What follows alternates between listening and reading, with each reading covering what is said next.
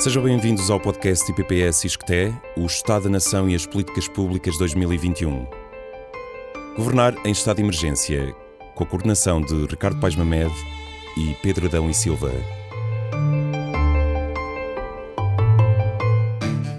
Visite o site do Estado da Nação em Números, onde pode ler este e outros artigos na íntegra em oestadanacau.iscte-iol.pt. Economia, por Ricardo Barradas. Diagnóstico: Um tecido empresarial frágil e muito vulnerável aos efeitos da crise pandémica. O surgimento da crise sanitária de Covid-19 ao longo do último ano traduziu-se num choque exógeno de forte magnitude, afetando a atividade da generalidade das empresas. Em traços gerais, as consequências da pandemia traduziram-se numa contração sem precedentes da economia portuguesa de 7,6% em termos reais no ano 2020 e contribuíram para mais uma década perdida em termos de crescimento económico. Na primeira década deste milénio, entre 2001 e 2010, a economia portuguesa cresceu em termos reais uma média de 0,7% ao ano. Já na segunda década deste milénio, entre 2011 e 2020, a economia cresceu, entre aspas, em termos reais, uma média de menos 0,1%, fortemente pressionada pela contração no ano 2020, mas também pela recessão económica de 2011 a 2013, na sequência das medidas de austeridade impostas pelo denominado Programa de Ajustamento. A estrutura empresarial portuguesa é composta essencialmente por pequenas e médias empresas. Em 2019, estas representavam 99,9% do total de empresas existentes em Portugal sendo 96% microempresas. As maiores empresas operam no setor da energia, das telecomunicações, da grande distribuição e da banca, e por isso dependem fortemente do mercado interno e não enfrentam grandes pressões competitivas. Esta forte atomização do tecido empresarial não favorece o desenvolvimento da capacidade produtiva portuguesa, o que constitui um obstáculo para todo o tecido empresarial envolvente, reduz a capacidade para vingar nos mercados internacionais e dificulta a inovação e a competitividade do conjunto da economia. Isto acontece não só por razões de escala, mas também por uma ausência de dinâmicas de rede e cooperação, por um maior distanciamento dos mercados geográficos europeus e dos principais centros de investigação e desenvolvimento, pela ocupação de segmentos em geral pouco qualificados nas principais cadeias globais de valor e por uma falta de sofisticação das empresas dentro de cada setor. Estas características do tecido empresarial português estão também associadas à sobreespecialização da economia em setores de atividade muito pouco produtivos, a saber, agricultura, silvicultura, pesca, construção, comércio, transportes, hotelaria e restauração, entre outras. Estamos ainda perante uma economia assente em indústrias muito cíclicas, tradicionais e ou pouco intensivas em conhecimento e tecnologia, como é o caso do vestuário, calçado, madeira, papel, entre outras, as quais estão demasiado expostas à concorrência internacional e enfrentam uma procura pouco dinâmica. Em 2019, aproximadamente metade das empresas existentes em Portugal operava nos setores da agricultura, da produção animal, da caça, da silvicultura, da pesca, da construção, do comércio, do transporte, da armazenagem, do alojamento, da restauração e das atividades imobiliárias. Estas empresas empregavam cerca de 47% do total do emprego empresarial e cerca de 40% do valor acrescentado total gerado pelo tecido empresarial. Apesar de alguns progressos nos últimos anos, a generalidade das empresas portuguesas continua a apresentar também uma reduzida liquidez e níveis bastante elevados de endividamento, num contexto em que o capital alheio, e sobretudo o crédito bancário, tem representado mais de 60% de todo o financiamento do tecido empresarial. Esta situação compromete maiores e melhores níveis de investimento, na medida em que o elevado endividamento absorve grande parte dos resultados que têm de ser canalizados para o serviço da dívida. Além disso, o endividamento torna mais oneroso o acesso a financiamento adicional, o que muitas vezes compromete a própria sobrevivência das empresas. Estas fragilidades do tecido empresarial português foram agravadas pela crise pandémica, as severas restrições à atividade económica e à mobilidade foram especialmente penalizadoras para as empresas do setor do comércio, do alojamento e da restauração e para as empresas com mais problemas de liquidez, maiores níveis de endividamento e maiores dificuldades na obtenção de financiamento. De acordo com o último inquérito de conjuntura ao investimento realizado pelo INE e publicado em janeiro de 2021, a deterioração das perspectivas de venda, a incerteza em relação à rendibilidade dos investimentos e o acesso a financiamento foram apontadas como as principais limitações à atividade das empresas. As vendas à distância permitiram mitigar alguma perda de receitas, mas nem todas as empresas estavam devidamente preparadas para esta realidade. Note-se que a percentagem de empresas com pelo menos 10 trabalhadores e com presença na internet via website rondava apenas os 60% em 2020 e destas, nem todas tinham mecanismos de venda por esta via. Apesar disto, o número de falências em 2020 terá sido inferior ao número de falências registado em 2019, muito devido às medidas extraordinárias adotadas por parte do governo, onde se incluem as moratórias de crédito, o layoff simplificado, o apoio ao pagamento de rendas, o apoio ao pagamento das contribuições para a segurança social, o alívio fiscal e as linhas de crédito com garantia pública, entre outras.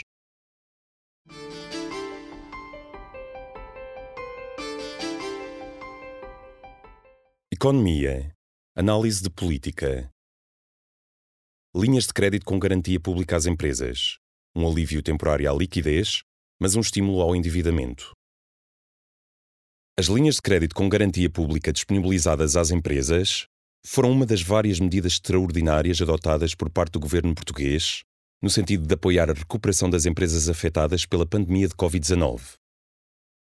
Estas linhas de crédito foram criadas para compensar a enorme e abrupta perda de receitas sofrida pelas empresas, em muitos casos fruto da proibição de funcionar em determinados períodos, e para mitigar a dificuldade de ajustar a respectiva estrutura de custos fixos. Além disso, estas linhas de crédito destinaram-se a aliviar as dificuldades de liquidez de muitas empresas que não tinham acesso a outras formas de financiamento para além do crédito bancário e que já se encontravam bastante endividadas, num período de restrição da oferta de crédito devido à deterioração da qualidade da procura de crédito e, por conseguinte, de maior risco de crédito. Na verdade, de acordo com o Bank Lending Survey do Banco Central Europeu, publicado em janeiro de 2021, os bancos portugueses confirmaram ter dificultado as condições de crédito às empresas ao longo do ano de 2020 e perspectivam a manutenção desta tendência ao longo de 2021, devido à deterioração das perspectivas económicas, ao maior risco de crédito dos atuais e dos potenciais futuros devedores e ao maior grau de aversão ao risco dos próprios bancos num clima de maior incerteza. Esta maior restritividade do crédito refletiu-se sobretudo na exigência de maiores garantias e na cobrança de maiores taxas de juro. Neste contexto, foram criadas várias linhas de crédito com garantia do Estado, que poderia ir até 90% no caso das micro e pequenas empresas e até 80% no caso das médias empresas, small mid caps e mid caps. Estas linhas de crédito poderiam ser acedidas por parte de empresas que cumprissem um conjunto de requisitos, tais como detenção da certificação PME, atividade em território nacional viabilidade económica ou financeira no período pré-pandemia, capitais próprios positivos, situação tributária regularizada e pelo menos dois anos de existência. Estamos a falar de linhas de crédito que abrangiam empréstimos que poderiam ter uma maturidade máxima de 6 anos, um período de carência máximo de 18 meses e um spread bancário máximo de 1,85%. As empresas interessadas em solicitar empréstimos por esta via teriam de apresentar a respectiva candidatura junto de um dos 21 bancos aderentes à iniciativa. Estas linhas de crédito foram criadas a partir de março de 2020, embora muitas delas tenham sido prorrogadas também ao longo de 2021. Para além disso, foram criadas novas linhas de crédito no início deste último ano, em virtude do novo período de confinamento decretado pelo governo. Neste âmbito, foram criadas linhas de crédito específicas para o apoio às micro e pequenas empresas, e para o apoio às médias empresas, small mid caps e mid caps, mas também linhas de crédito específicas para apoiar as empresas dos setores mais afetados pela pandemia, nomeadamente agências de viagens e operadores turísticos, empresas exportadoras da indústria e do turismo, empresas de montagem de eventos e também entidades de economia social promotoras de iniciativas de inovação e empreendedorismo social. Importa recordar que a generalidade das linhas de crédito criadas para as empresas dos setores mais penalizados pela crise pandémica permitia que uma parte do financiamento, até um máximo de 20%, fosse a fundo perdido. A procura de empréstimos associados a estas linhas de crédito com garantia pública foi considerável e superior à procura de créditos sem garantia pública devido às condições mais vantajosas que ofereciam,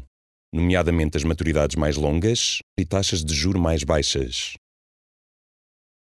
O relatório de estabilidade financeira do Banco de Portugal, publicado no início de 2021, confirma que cerca de 40% dos novos empréstimos contratualizados por parte das empresas não financeiras portuguesas entre março e setembro de 2020 foram no âmbito de uma destas linhas de crédito.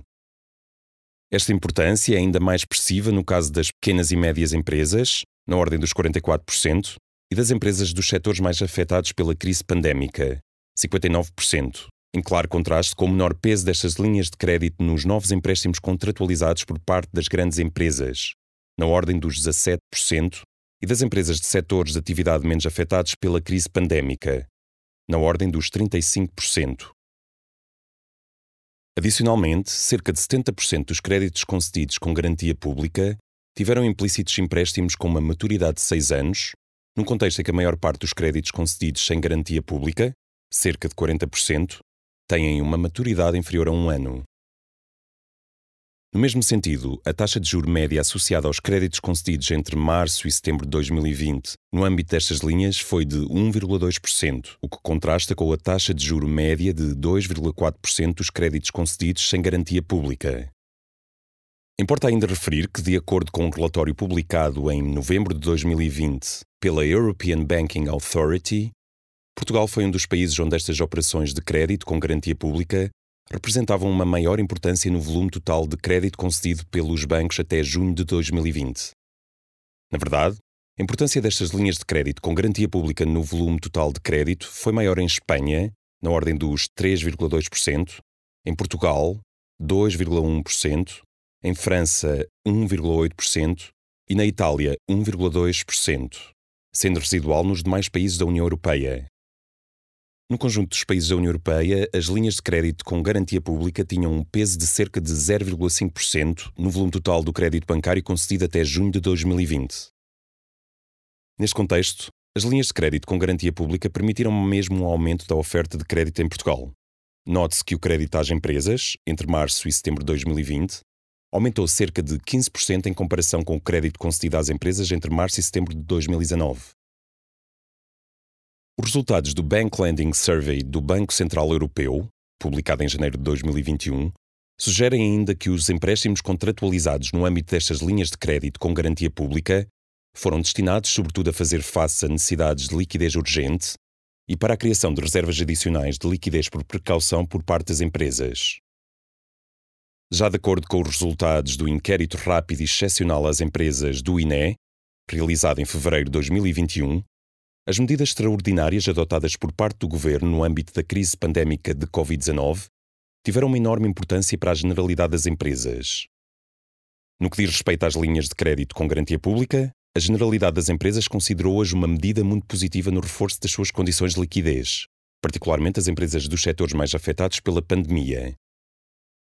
Os resultados deste inquérito confirmam que 17% das empresas beneficiaram do recurso a estas linhas de crédito com garantia pública das quais 14% salientaram a enorme importância desta medida extraordinária para a sua liquidez.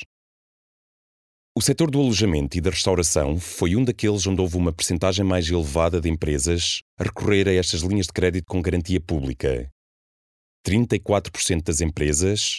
das quais 31% destacaram a elevada importância desta medida para a situação de liquidez. Os resultados deste inquérito mostram ainda que a adoção destas medidas extraordinárias tem sido crucial para a sobrevivência de muitas empresas. 10% das empresas consideram que já não se encontrariam em atividade se não tivessem beneficiado de medidas de apoio. Apenas 35% das empresas salientou não ter beneficiado ainda de quaisquer medidas extraordinárias de apoio desde o início da pandemia. A situação é mais premente nas empresas do setor do alojamento e da restauração, num contexto em que 45% das empresas considera que já não se encontrariam em atividade se não tivessem beneficiado das medidas de apoio e onde apenas 7% das empresas não beneficiou de quaisquer medidas de apoio. É inegável a importância que estas linhas de crédito com garantia pública tiveram no reforço da liquidez e concomitante sobrevivência de muitas empresas. No entanto, estas linhas de crédito acabaram por não ter quaisquer efeitos na resolução das fragilidades do tecido empresarial português, contribuíram e representaram um estímulo para um maior endividamento do tecido empresarial,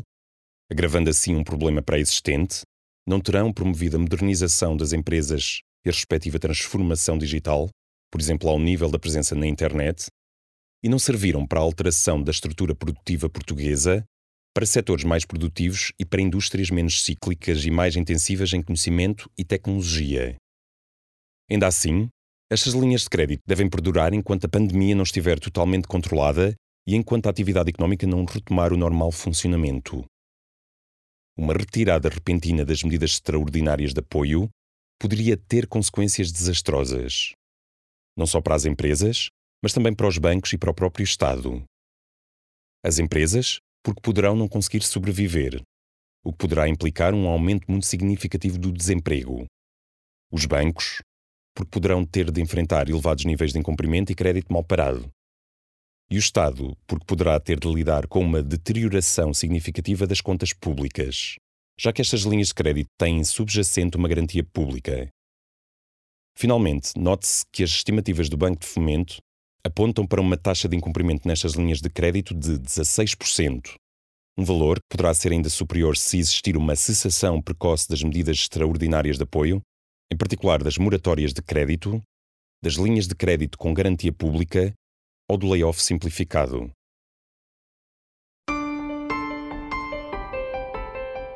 Estão todos convidados a ouvir o próximo capítulo de O Estado da Nação e as Políticas Públicas 2021, subordinado ao tema Finanças, por Sérgio Lagoa. Visite o site O Estado da Nação em Números, onde pode ler o artigo na íntegra estadodanacau.isqueté-iol.pt Leitura, voz e interpretação de Tiago Carvalho, montagem de Hugo Alexandre Cruz e montagem e gravação por Xavier Marques.